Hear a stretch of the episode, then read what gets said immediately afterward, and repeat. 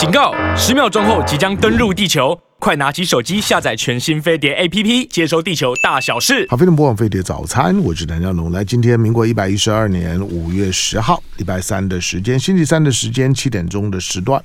那长时间在这时段呢，我都把跟各位荷包有关的因素呢、元元素呢放在这里，不管是呢国际的一些的财经资讯的整理啦，或者是科技啦，或者是跟你的财务有关的投资理财等等这方面的概念。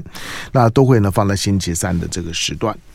好，今天呃借着这个议题呢，最近呢非常的夯。好，那我来我们来谈一下呢 T TikTok TikTok 就是抖音的海外版了，大陆呢叫叫抖音。其实呃大陆叫抖音，海外呢叫 TikTok。不过它的系统跟它的跟它的就是说跟它的这些的呃主要的覆盖领域，其实是不是分割分割开来的？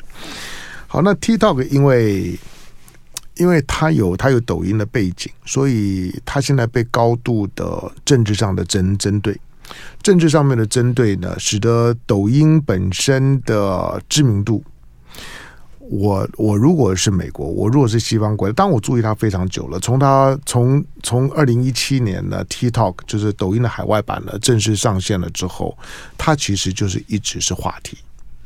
它它除了很快速的成为年轻人的下载率的第一名，而且对于年轻人渗透率非常高，而且呢，对于年轻人，尤其是很年轻的那种十十几岁的，他很快的就进入到了抖音的覆盖范范围，而且粘着度非常高。所以我相信呢，在我们现场两位来宾也也都注意到，不是从美国这一波在整抖音开始，包括欧洲的几个主要的国家都意识到抖音对于呢青少年的社群文化的影响非常的巨大。好，来，我先介绍呢，今天我们的我们的这这这这本书。当然，书呢，大家可以呢找来看看完之后呢，对于呢，我为什么今天安排这段访问呢，你比较能理解，同时也让大家知道，就是说为什么抖音呢会成为全球的那这种的社，就是说这种短影音，同时呢带有这种就是说呢社群交流功能的短影音的平台，它会成为呢焦点。这本书呢，TikTok 百万流量全公开，那出版社呢是时报出版，作者呢两位呢在我们的现现场，来先介绍来呃来宾啊，呃风云飞影业董事长，这名字很难念。好，来刘毅刘毅珍，但他说他要刘刘毅刘毅勤，他说你叫他六一七就可以，对不对？对，呃，主持人好，各位听众大家好。好，来来另另另外一位，呃，台湾的著名的新媒体的商业顾问石尊元，欢迎。好，呃，唐老师好，各位听众大家好，我是呃端影音上面的石总监，谢谢。好，呃。我们我们我们先从先从之前的那个新闻事件开开始，就是 TikTok 的这个执行长被叫到美国国会去练，练了五个多小时，六个小小时。那个过过程，除了被高度性的政治谈论，大家也都在嘲弄，就是说他充分的说明了，就是说他们怕抖音。怕的既有道理也也也没有道理。他们看到数字之后，觉得这到底是是什么玩玩意儿？可是你从他们问的问题，你会发现他们对抖音是不了解的。嗯，因此那些的众议员的问题就成为大家嘲弄的对象。不过这不是我们今天关注的重点，就是你们如何去看众议员为什么需要这样大张旗鼓的把抖音当做是一个斗争跟公审的对象。我觉得呃，TikTok 的确现在是一个大家在争论的一个很重要的一个那个软体这样子，因为其实，在台湾可能感觉没有那么深，可在欧美的这些国家，基本上它下载率像刚刚主持人讲的，它已经超越了其他的社群。对，而且像目前在美国的话，有一点五亿的使用者活跃用户。对，那你知道美国才三亿三亿多人嘛？三亿人口，等于说已经有将近一半的人口是每天在强烈使用它了。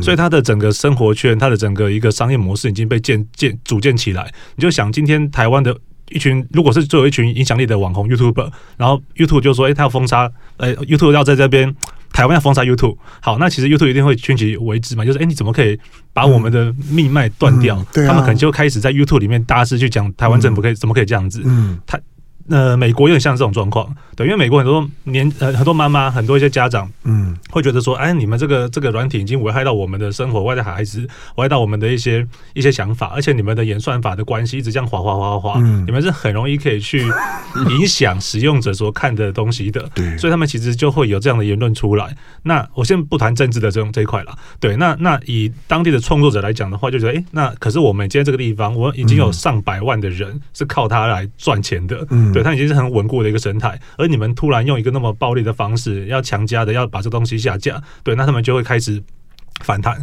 对，所以其实好几年前，那个川普就已经想做这件事了。嗯，可是他一因为他自己被抖音整的很惨啊。对啊，可是他一提出来之后，他的民调下降十趴嘛，他马上就缩回去了。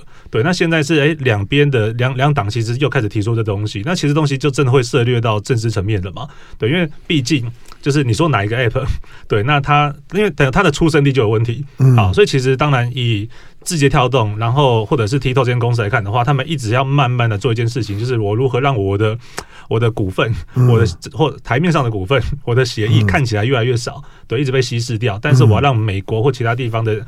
占据越来越多，然后让大家相信我这是一个没有问题的一个 app，对。可这件事情本身是一件辛苦的事情啊，对。所以我觉得现在这这个东西本身，它算是一个政治事件。其实如果真的要以民意来说的话，它真的是目前美国年轻人最喜欢的一个软体，对。可是其实因为没有一个政府会希望说我的言论是受别人控制的，你说 FB 也是一样嘛？呃，大陆当然会想把手伸进那个大陆的 app 里面，嗯、那说美国会不会？当然也会，当然会啊，对啊。所以美国基本上他没在做这件事情，嗯，对。所以其实每个国家都想控制，只是说因为现在最大的既然不是我自己的球员，嗯、对，而是别的国家的球员，那他就很气，嗯、对。所以说，你要么我就把你封掉，要么就变我自己的，对。所以他们变成两种状况，嗯、一种是我要你要变成美国的公司。对，一种的话就是，那我就你就不要过来。对，因为我掌控不住你的话，我就把把你封杀。所以现在只有这两条路可以选择。对，但是最最难的就是民意啦。对，因为舆论真的太太太让美国有压力了。对，所以今天如果拜登好，你你不想要让民意对对你。对你有维持的话，对，那你要好好的去选择你现在下一条路。对，他也可以封，对他们真的要封的话还是可以封，可是问题是你的选票可能就有危险。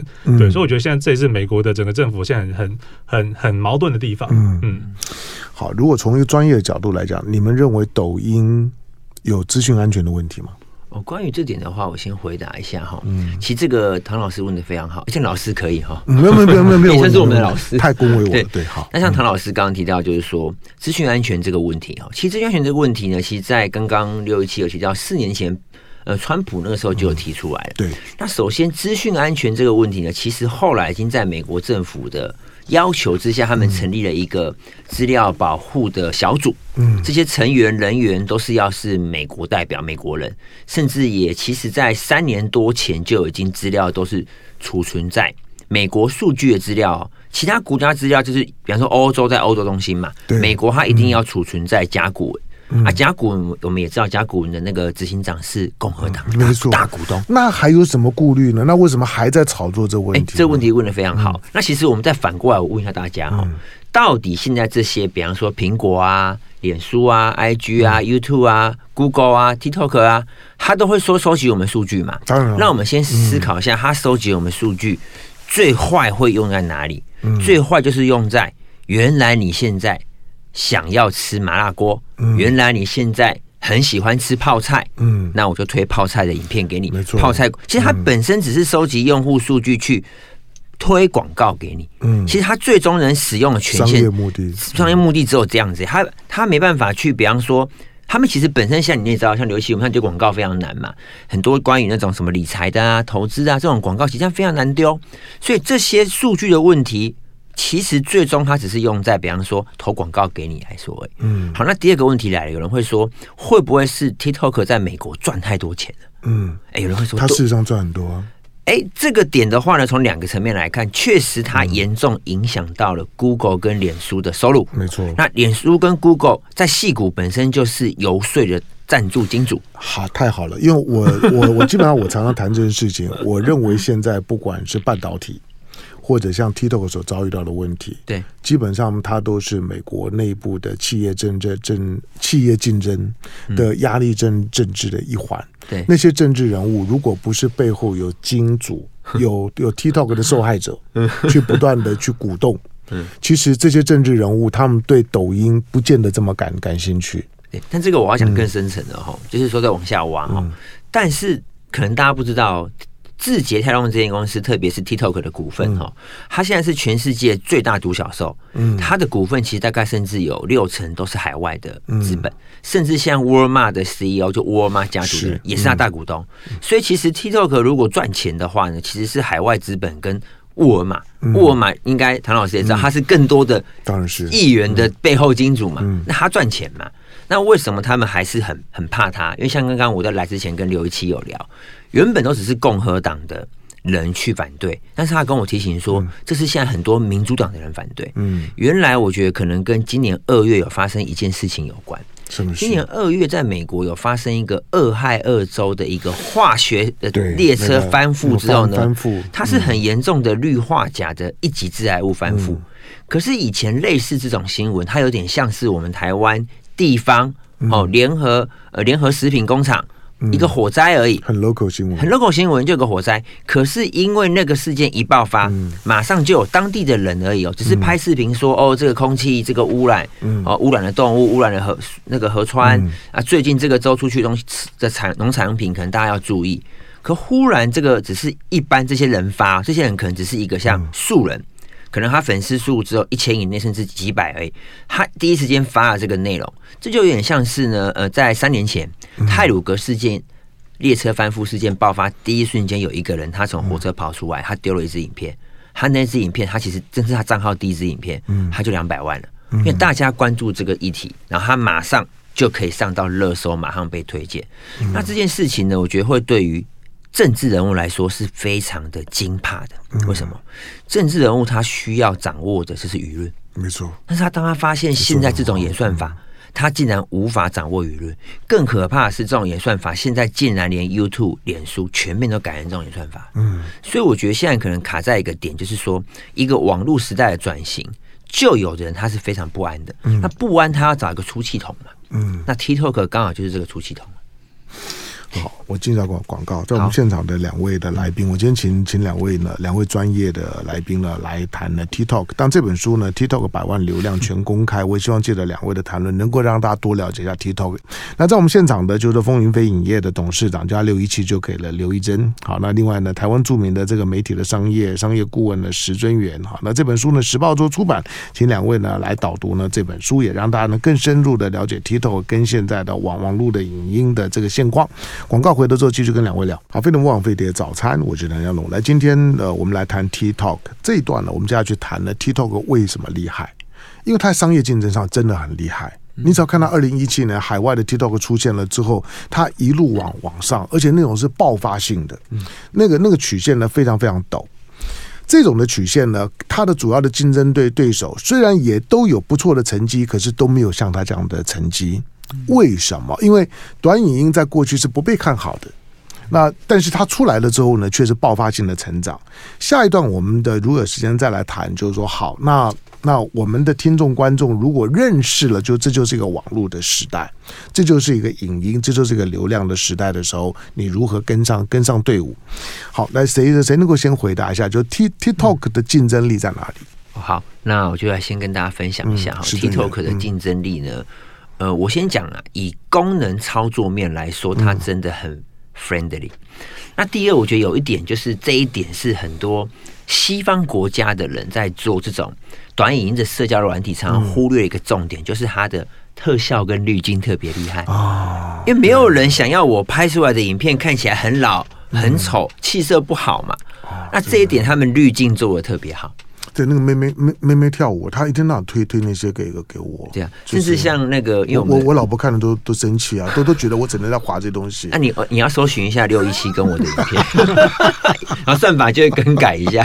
我这这就比较好的，我后来就改看动物，所以现在推荐很多动物。对，像之前六一七，因为六一七还有帮陶晶莹去做自媒体嘛，陶晶莹之前就有发说，他认为脸书跟 IG 的直播要改一下。嗯，他发现抖音直播，他看起来好漂亮。没有错，没有错，抖音上面的每个每个女生看起来都很漂亮啊。对，那这点就是一个小功能了，因为它也是增加用户的体验嘛。那我刚刚讲的都是使用功能面的好处啦。那我接下来要切入到就是说。关键还是在它的那个算法。嗯。算法可能大家都听过，它叫漏斗算法。嗯。那我觉得简单来说，它像是选秀一样。选秀节目就是说，你每一个人，嗯。背景我不管哦，不管你今天粉丝数背景多少哈，可能像唐老师，可能现在刚做，可能一千，我跟六一七都十几十几万，够五六万了。但是当我们内容一发出来之后，就跟站在选秀台一样，你一开始会在一个五百人的一个竞争场里面，嗯。最后会 PK，会胜出，可能晋级到下一个选秀场是一千人的选秀场，嗯在网上 PK 可能会到一万人、五万人的选秀场，嗯就等于就是说，它完全是依照你当下你歌谁唱的好嗯啊，歌唱的好，谁谁来谁来鼓掌，谁来当评审，就是观众，嗯它完全公平。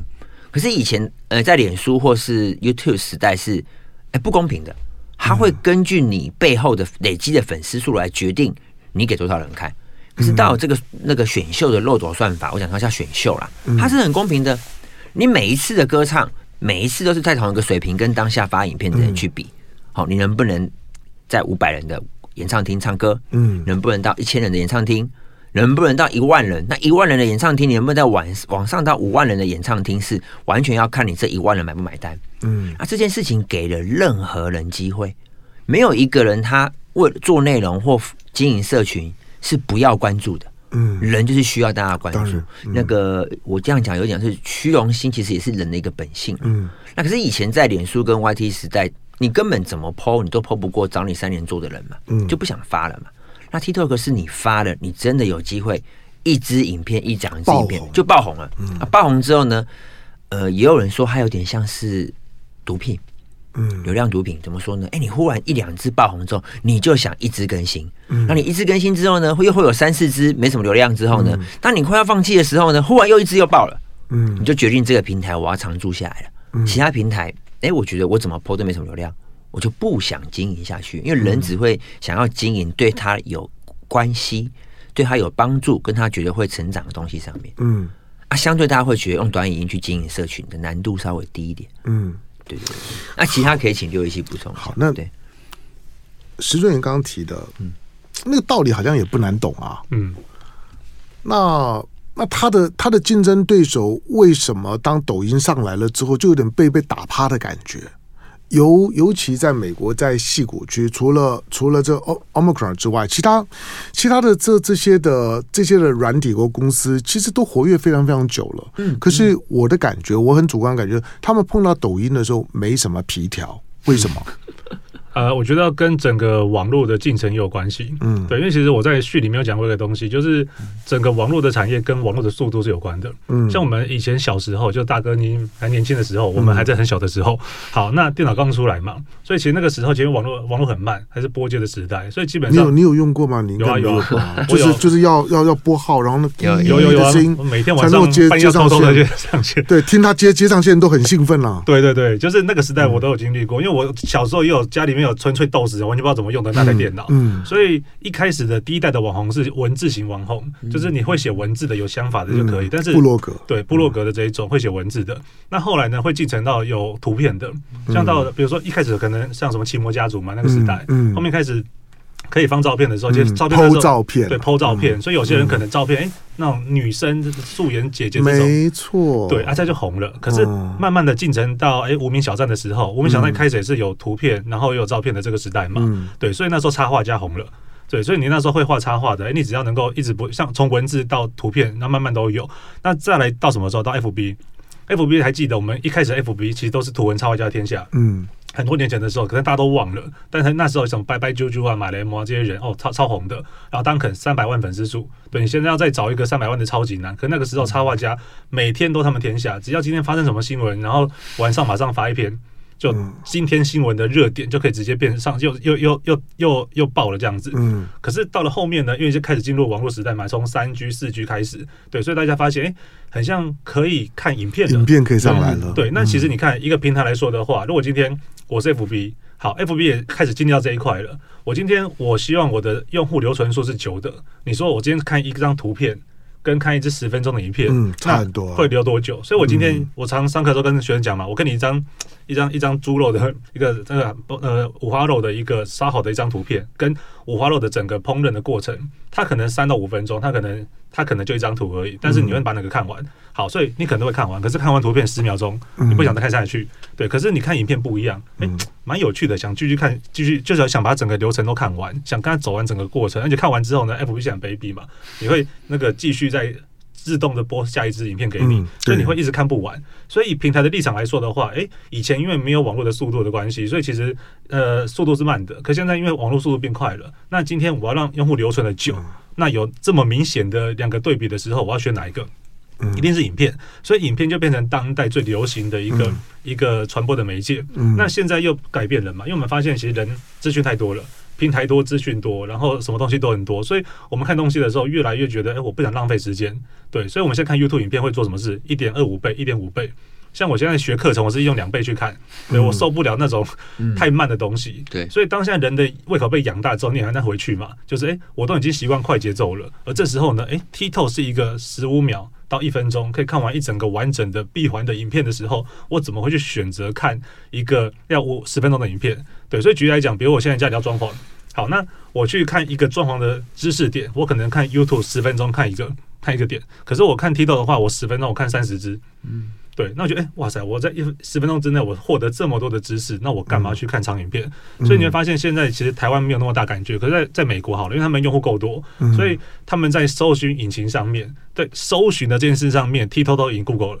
嗯，对，因为我一样找一样东西，以前我可能，比如说举个例子嘛，像几年前我跟别人分享的时候，我今天请问大家有多久没有？买家里三 C 东西的时候，开箱的时候去看说明书了，嗯，超久了吧？我都做什么动作？看 YouTube，YouTube、嗯、上面有没有任何可以用影片告诉我该怎么组装啊、使用的这种东西？因为看文字可能还有误区，可是看影片不会有问题，所以影片拍的再丑都没有关系，我只要能够完整看清楚它的流程，就不会做错。好，所以大家会习惯做这东西。对，那现在已经从从这样的一些事情，已经变成长影片变短影片了。对，所以我觉得现在是因为短影片天生就是它符合现在网络时代的一个需求，加上大家因为时间有限，所以希望能够短时间获得大量的资讯。对，所以你连搜寻东西，我都比如说我要找咖啡的知识，我要找比如说这一次 TikTok 的听证会的东西，你去 TikTok 去找，对吧？可以看一堆资讯。你在 YouTube 去找，哎，十分钟看一支，对，所以一样。我们现在选择搜寻的方式已经都改变了，对，所以 TikTok 为什么现在会有这么强烈的使用需求？对，还有一个东西，我觉得像回应刚刚石总监讲的，对，就是它的演算法很不一样，因为。FB 或 YouTube 等等传统的那些媒体，它是它的粉丝数跟你的流量流量是成正比的，对。但是只有 TikTok 是脱钩的，就是大家玩过传说对决就知道嘛。这个游戏不管你有没有氪金，你每次开局就是重新开始，对。所以你之前再怎么强，你到下一局你还是要跟大家一样，慢慢的、慢慢的累积奖金，慢慢的去打怪这样子。所以 TikTok 也是一样，所以让很多素人有机会尝试到，哎，什么叫爆红？像我之前。比如说我之前跟一个 BMW 的业务，然后签一台车，他说：“哎、我看过你，那个我我有看过你的一些资讯，这样子，那 Tito 好做吗？”说很简单呐。他说：“可是他想做自媒体，但是很多很多正妹业务已经有很高的流量了，对他们每天露个腿啊，然后就效果就很好。那他怎么赢得了他？他是男生。我说你就拍个 Tito 嘛，你就去讲一些汽车的知识点。然后他说真的假的？所以他有点半疑惑的，可是还是去做了。然后大概拍了十支吧，就有一支有十几万观看，他吓到了，就哎。我是个素人，我是个男生素人的业务，什么都不会。但是我只是拍了 TikTok 之后，就有一个十几万的一个观看。那等于说，他就间接的让很多的触角延伸到很多其他的可能对车有兴趣的知识。对对对，所以他很多客户就因为他的这个关系，然后哎，可能就去寻找他。所以我觉得让很多人可以快速尝到甜头。就像我现在告诉一个素人讲说，哎，你要进 FB。见鬼了！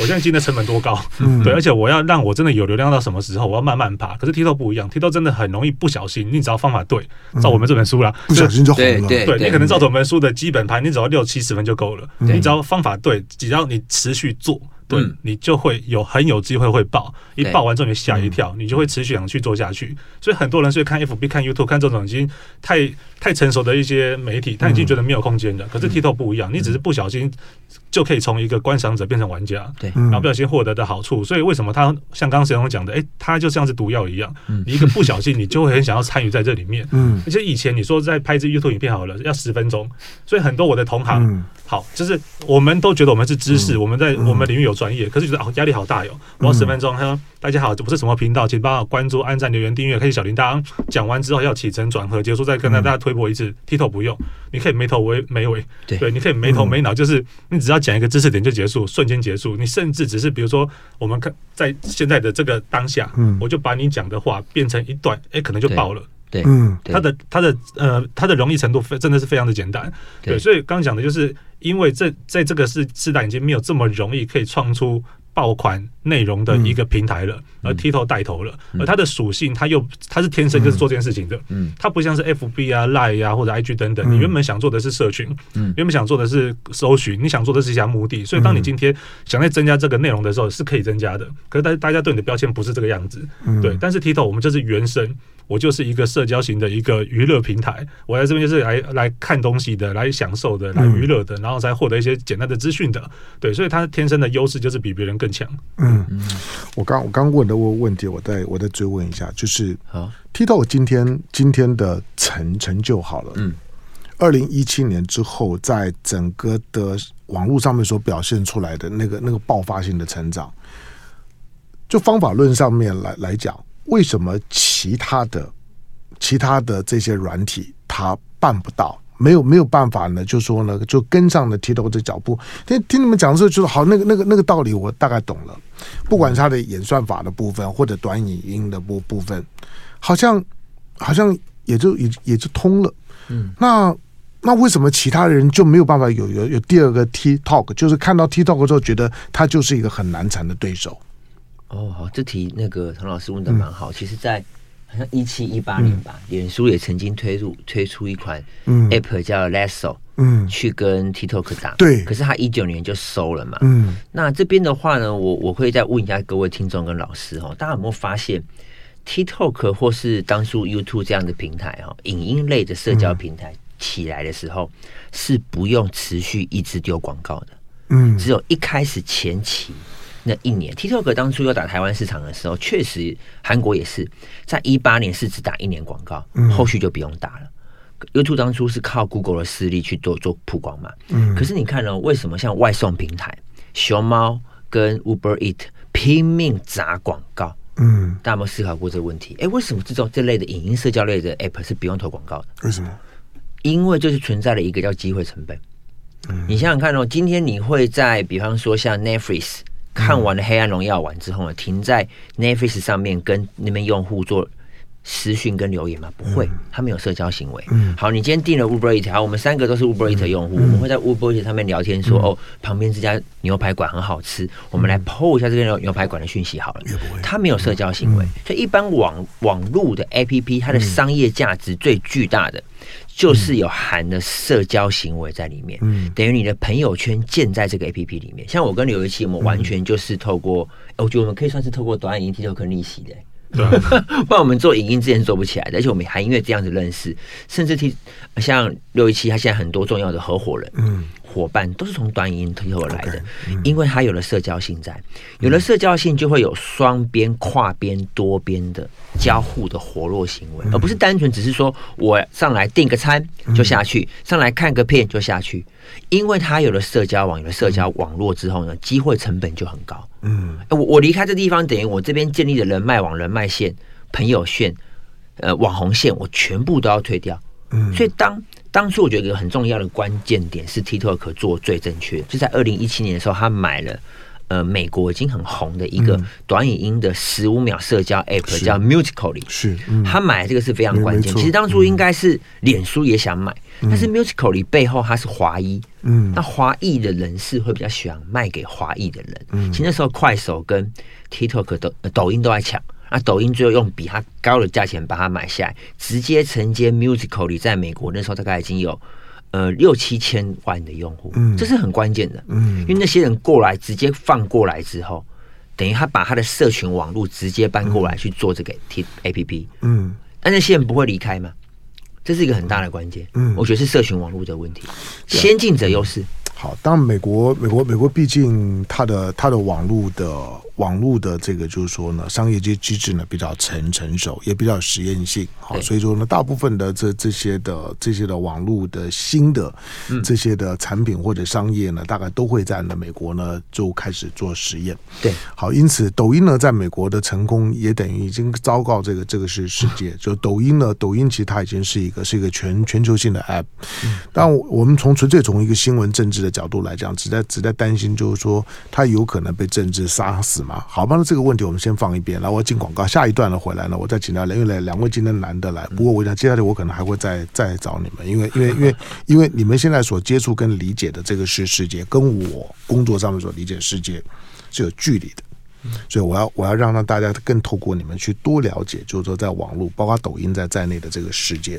下一段我们来理解一下，就是说好，如果做一个假假定是我好了，嗯，我看抖音，嗯，我有抖音账户，可是我从来没发过。嗯，所有你在抖音上面看到的唐江龙都别人发的，好，那这不管。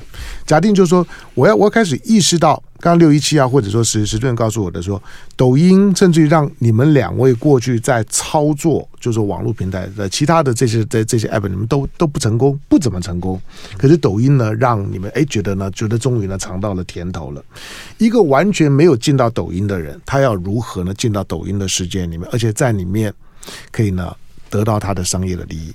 进广告，回得了。好，飞碟播放飞碟早餐，我是唐湘龙。那今天呢，礼拜三的时间呢，我透过这本书呢，TikTok 百万流量全公开。好，我我问问题，不知道谁谁谁能回答？就是一个素人，他如何在抖音当中呢找到他的呃商业的 niche？嗯嗯，如何如如如如何如何开开始？就如何透过把抖音呢当做是他的安身立命的事业？好，嗯，因为这个问题真的很常被问到了，因为其实常常遇到很多朋友，然后我们现在有点其实像是那个 TikTok 或呃 TikTok 传教士的这种感觉，嗯、对，逢人都在告诉人家你应该好好做自媒体。嗯，好，那我先讲一下我的背景，因为其实我不是创作者，对我本身算是。连算连续创业者吧，就我自己蛮多间公司啦，嗯、对，然后从广告的，然后行销的，然后到媒体或者社群的等等，或电商都有。那我当初为什么会玩 TikTok？是因为一开始是帮某个政治人物在在做选举的时候，那时候其实真的台湾的 TikTok 还没那么成熟，所以屁还是多的。对，那其实那时候我要的就是一个新闻性，因为那时候的那时候用户是没办法有没有选票的。对，但是我知道说我今天让这个政治人物搭配上这个工具，它会有新闻亮点。嗯，所以那时候我就是先玩了这个东西。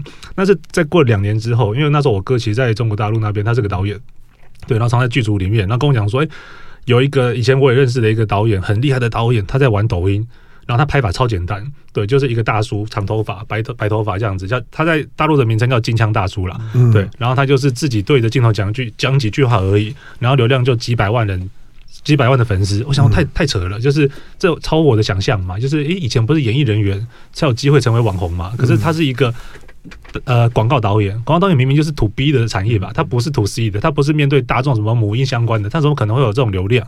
我就看了一下，哦，就就上钩了，就哦，太有趣了，就是他在那么短，因为他秒数不长嘛，所以他不用什么起承转合，所以有点像是一个朋友跟你分享他的生活的经验或他在产业的经验，就这样子而已。对，可是就完成了一支影片，而那支影片没有什么特效，什么都没有。对，可是每支影片都是几百万人观看这样子，就觉得哇，太有趣了。所以我那时候在重新。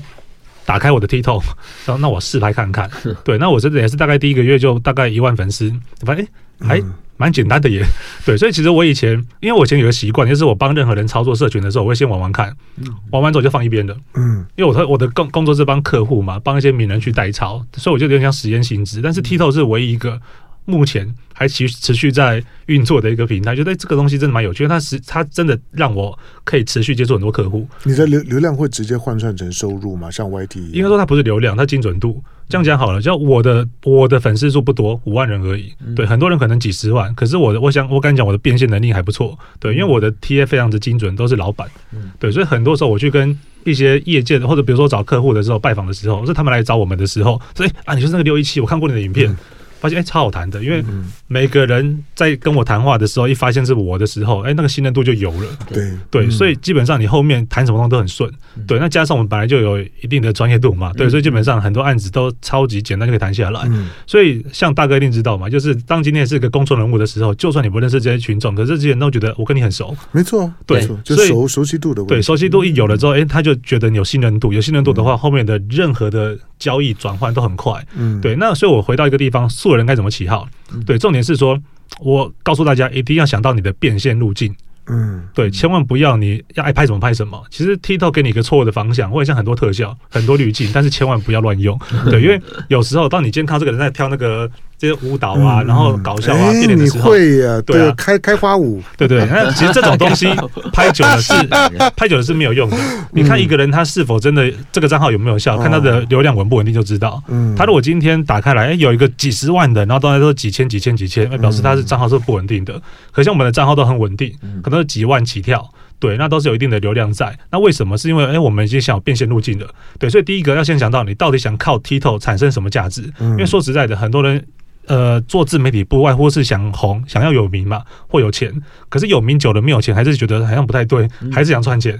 所以最终还是回到钱这一块。所以我觉得在现在贴在 TikTok 上面最有动力的人是什么人？就是呃创业者。嗯，没没错，我就像你讲那个销售员。对销售员，对，因为对他们来讲，哎，他增加了一个他以前不知道，但原来可以这么快接触民众的一个渠道。嗯，对，所以每个产业都很有机会。所以刚刚讲的就是第一个要先想到你到底你想赚什么钱。所以一般我们在做一个账号的时候，先会先会先问清楚。像我对很多艺人操作也是一样，就是我不管你在台面上面什么形象，但请你认真的告诉我，你到底你私底下你的兴趣专长是什么？对，然后你擅长于什么东西？那你什么东西很有热情？那我们再针对这个东西去做延伸，去做你的账号。而这个账号，我们先帮你想到最后。你要怎么变现？对，如果今天你是一个，你是一个，呃，一个喜欢做母婴相关的人，可是你你想卖的是汽车，嗯，那这条线完全是错的。对，那你应该要么就选择你后面就卖母婴产品，要么就做汽车账号。但你不能，你这个账号长这个样子，结果你却想卖到另外一群不同的人。对，所以我们会先想好，如果今天你本身兴趣跟专长是适合这个的，好，那你的目标确定是要卖这个东西，那我们再来规划你整个账号的一个流程。对，那其实说实在啦。我自己观察这么久下来，你只要你的一开始的设定对了，然后持续有做，嗯、对，基本上一半机会会成功。嗯，对。好，这个呃，抖音的市场会会会做地域分割嘛？我就说你在你在台湾的抖音的成功，你如果你在台湾以外的地区的流量大的话，嗯，对于你的对于你的商业的或者说呃这些收收入会会有会有关系吗？说其他地区是在国外吗？嗯、对，就如果台湾地地区以外的流量，他应该是说你一开始要做账号，就要先设定好我的对象是谁。对。对，因为像有些娱乐型创作者，他们的、嗯、他们的粉丝数可能都要两两三百都有。对。好，可是问题是说，它里面有多少台湾的呃这些对粉丝？嗯、如果说今天你的粉丝，因为有些呃不用讲话的一些搞笑影片，对，很好笑，可他的粉丝可能只有二十趴是台湾人。嗯那到时候，如果你在国外，你没有一个很明确的商业模式的话，对，那基本上你赚不到他们的钱。嗯，对，其实你真的粉丝数真的能变现，还是台湾人嘛？对，所以我们就讲说，其实，在做 TikTok 做自媒体都一样，其实重要的不是你的流量有多少，而是你的精准度高不高。嗯，所以我就讲，哎，我今天我可能粉丝数不高，可是我都 To B，可是有人他流量比我大几十倍哦，嗯对，甚至几十倍。好，可是问完之后发现，哎，他一个月只能赚十万块。嗯。对，所以你会发现，其实重点还是回归回归到我今天到底做账号的目的是什么？我举个例子好了，嗯嗯，如果今天我是一个要做母婴账号的，我每天告诉大家如何带小孩、养育小孩的一些知识，而我只是一个一个因为在留职停薪的妈妈，那我做了半天，我可能商业模式是什么？是做业配，对，然后简单的业配，所以我一个月可能几千块，可是我今天我是个月子中心的老板。对，我讲完，我做了这个号之后，很多人说，哎，那那哇，听起来你蛮厉害的，那你们那要怎么去跟你合作？哦，来我们月子中心拿。我一单可能三十到五十万，嗯、对，所以当你今天你是创业者，对，然后你有明确的变现模式的时候，嗯、你是最适合做的。因为说实在，很多人是真的是兴趣啦，就是好玩，对，对，反正也不知道干嘛，学生嘛就是乱拍，然后是然后有什么有流量怎么拍，所以发现他们的路径是乱七八糟的。像很多女生，我的认识的一些人，就是我平常认真拍什么东西没人理他，结果露个乳沟、露个腿，哎，就有流量的，嗯，他就一直不断这样拍。可是说实在，你拍久之后，你就是完美嘛，嗯、你只是把 IG 的那一套。放到 TikTok 来，可是你是没有变现能力的，嗯、你顶多是被包养。嗯，对，就是这种我们也认识蛮多了，但是这种意义就不是很大了。嗯、对，所以我们觉得现在其实最适合的不是素人。你在 TikTok 上面，你最好是企业家，你是创业者，你来做 TikTok，因为你是最有动力可以持续做下去的，而且你的专业度是最够的。